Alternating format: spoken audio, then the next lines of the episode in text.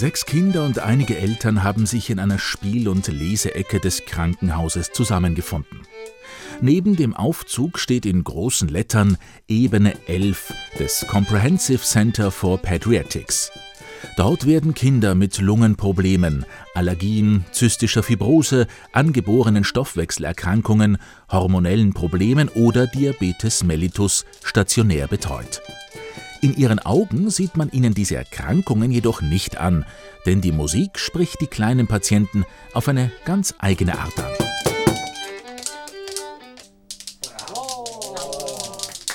Wir sind jetzt hier nicht therapeutisch unterwegs, aber wenn dann so eine Dinge passieren, wie eben, dass ein Junge, der so einen Schnitt in der Luftröhre hat, dann wieder anfängt zu singen, was er wochenlang nicht hat, dann ist das schön. Oder wenn ein Kind eben dann plötzlich diese spastische Hand öffnet, weil es eben unbedingt diese eine Rassel greifen will.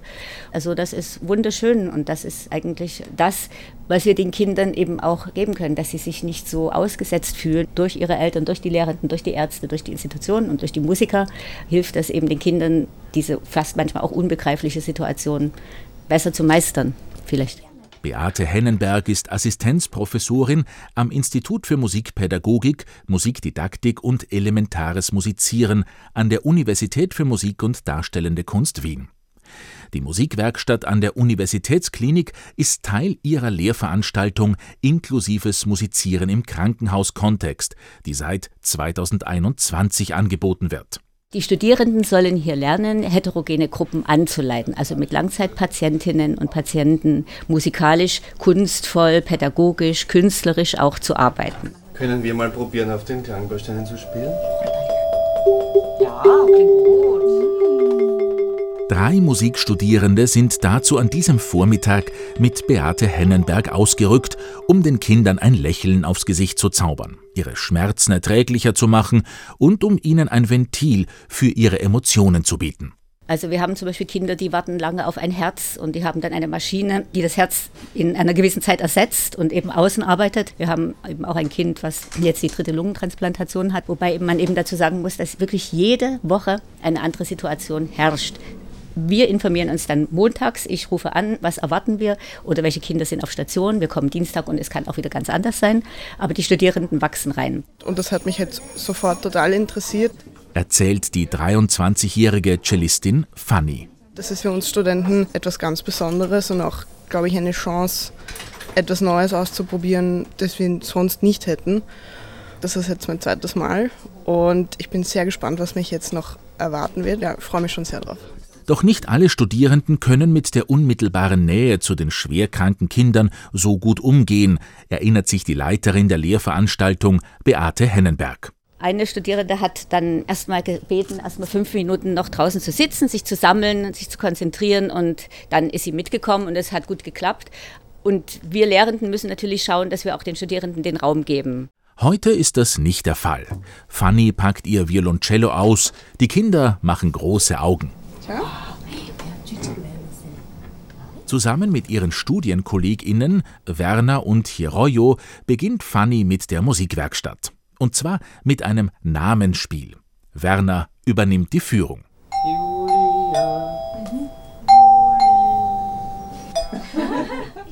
Dann machen wir einen Kanon, dann werden wir etwas eher instrumentalpädagogisches zeigen und die Kinder sind aber immer mit dabei. Es gibt dann Raum für Klanggeschichten und es gibt Raum für Bewegungssachen. Wir haben auch immer in der Mitte dann einen Raum, wo die Kinder mal zum Atmen kommen oder zum Dehnen, weil das ja ganz wichtig ist.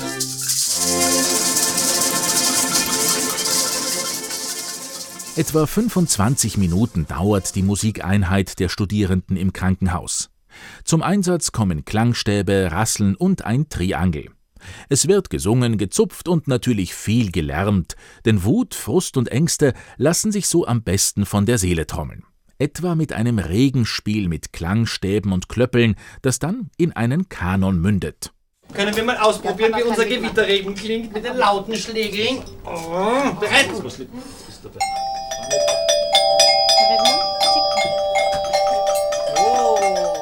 Es ist auch so, dass die Kinder das freut herzukommen, weil sie ja eigentlich die ganze Woche in den einzelnen Zimmern sind mit den Eltern und hier die Möglichkeit haben, wenn sie herauswürfen, mit ihren gleichaltrigen Kindern in Kontakt zu kommen. Und das bestärkt uns auch die Eltern, dass sie selbst ihre Kinder dann schon lange nicht mehr so fröhlich, so aktiv, so stark wahrgenommen haben, als wenn sie hier in der Gruppe sind. Als wir letzte Woche da waren, sind wir auch bei einem Mädchen gewesen, das quasi in Isolation ist.